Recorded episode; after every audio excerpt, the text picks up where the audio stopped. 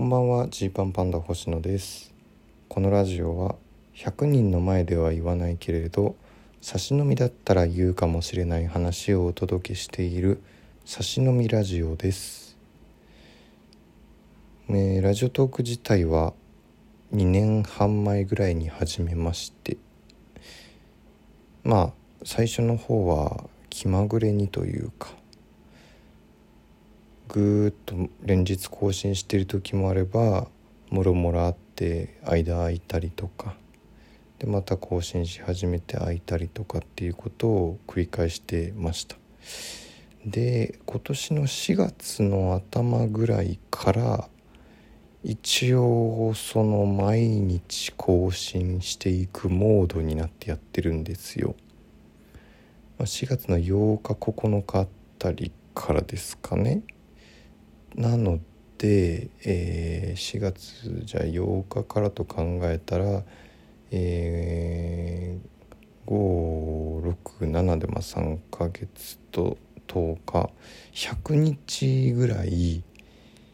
まあ毎日更新モードでやってるんですよ。毎日更新モードって言ってるのはたまに間空いちゃったりその分2日分更新しますってなったりしてるからですね。まあそういうことはありつつそれでも基本的には毎日っていう感じでやってます。でこれ始めてからまだ100日ぐらいなんだっていうのがちょっとびっくりですね。すごい本当に長いことをやってる感覚になるんですよ。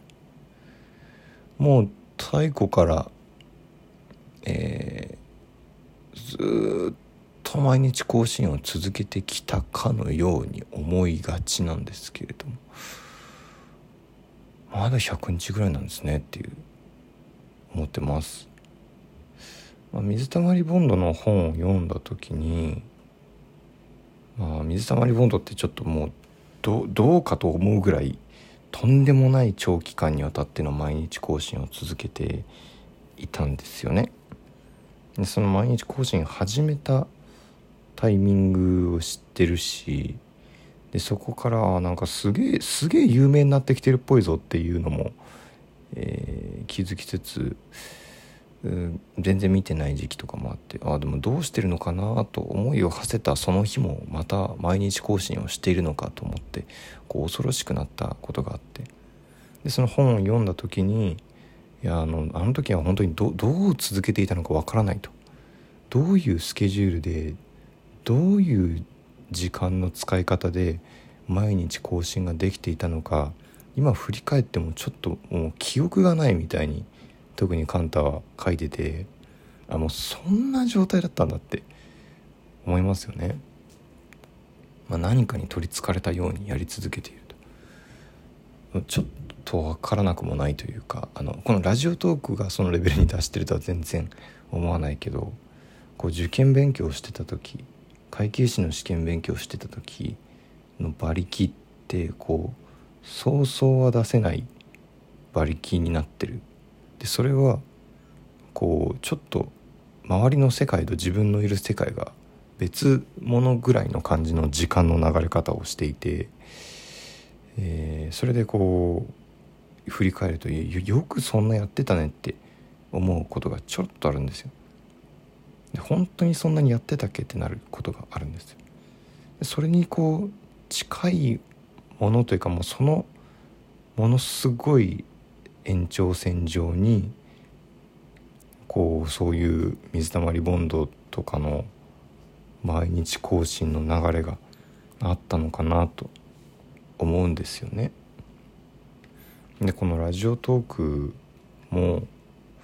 まあなんでしょうねその前は前はっていうのはその2年半前とかはうわ明日何喋ろうっていう感じだったんですよ。何喋るか考えないとな。一人で12分間も喋ることないよ。これ喋ったとしても3分ぐらいでしょ？みたいな。でその後9分どうすんの？えー、どうしよう。っていうことを考えていた時期がありましたね。でそれがまあ差し飲みラジオの形式になってからタガが外れたようにというかあのそんなに何も考えてないです。喋る時、はい、だからまあダラダラ喋っちゃってもいると思うし。な何喋ってんの？こいつっていう時あると思うんですけど。もういいわ。差し飲みなんだものって。100人の前だったらこんな話はしないけどっていう。自分なりのこの線引きをして、えー、更新してます、まあ、だから、まあ、これからねそのどこまで続けるのか分かんないし特にあのー、まあ、例えば近いところではチュランペットさんとかが渡辺の先輩で、まあ、星野がラジオトークやってるの知っててちょっと始めてみたんだってこう言ってくれてるんですよ。チュランペットさん400とか500日ぐらいやってる？で学付けさんとかも僕学付けさんがラジオトーク始めたタイミングも聞いてるんですけど第1回第2回とかぐらいから聞いてるんですけどあのそんな何百日もやってんだっていう感じなんですよ。でこの先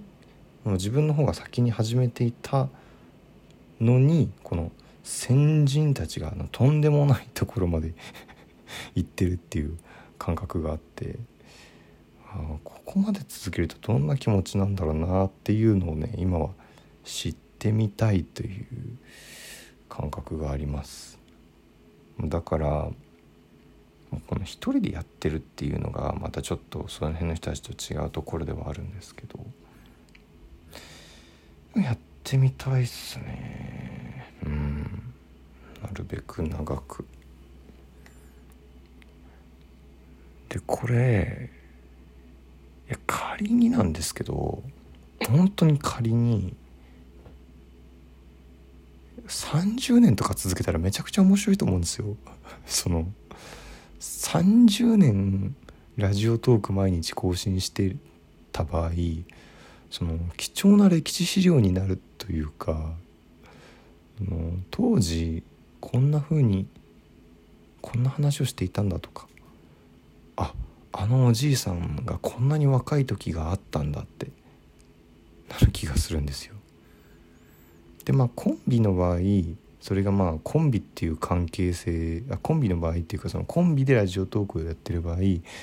そのコンビの関係性のまま続いていくっていうのがあるけどこの、まあ、僕の場合はラジオトークに関しては一人でやってるんで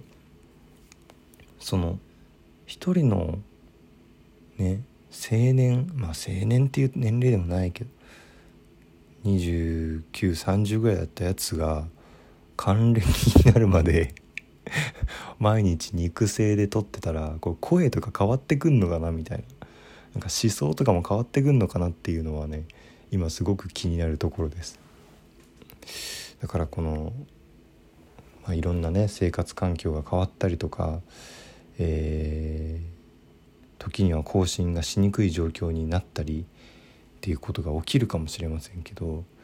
でもなんかなるべくこう続けていきたいですよね。毎日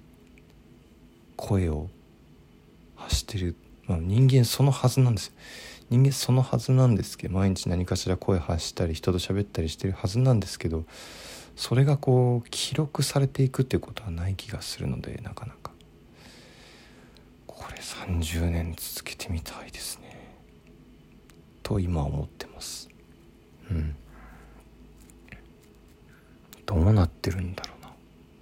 めっちゃ恥ずかしくなるだろうし絶対どっかのタイミングでもうラジオトーク消そうってなりそうですけどね。このアカウント自体をとかこの回の放送消そうみたいな思想が生まれると思うんですけどこうそれを思った時にいつかこの今日のこの収録回を思い出して30年続けようとしてた状況もいるなやついるなって。うん。いやでもなんかそう考えたらちょっと遠すぎて無理そうだなって思っちゃった。やべ。30年ってやばいっすね。365日。かける30でしょ。1万。1万日以上。今たった100日。あと100倍。やば。やばとは思いますね。無理そうだな。いやでもここでだな。これ絶対みんなこれ一回考えて無理そうだなと思ってどっかでやめるんだ。うん。でも12分だらだら喋るぐらい全然余裕でできますからね。何の企画を練ってるわけでも何の動画編集をしてるわけでもない。ただ1日12分間だけ録音ボタンを押して喋ってるだけですから。その使ってるエネルギーとしては全然きくないはずなんですよね。もっといやもう12分使い切らなくてもいいな。3分とかもう下手したら1分1分でも面白いかもしれない。1分でもいいから毎日意地でも更新していって30年経ったらどうなってんのかっていう。還暦迎えたらどうなってんのかっていうとこまで行ってみたいな。そのためにもラジオトークさんのその資本力、えー、ラジオトークというこのアプリが、えー、続くようにこのラジオトーク社がそれだけ続く反映していく。もっと言えば、えー、アプリ自体が、えー、何かこの残っていきますようにという記録が残っていきますようにということですね。うん。そんなことをちょっと考えてました。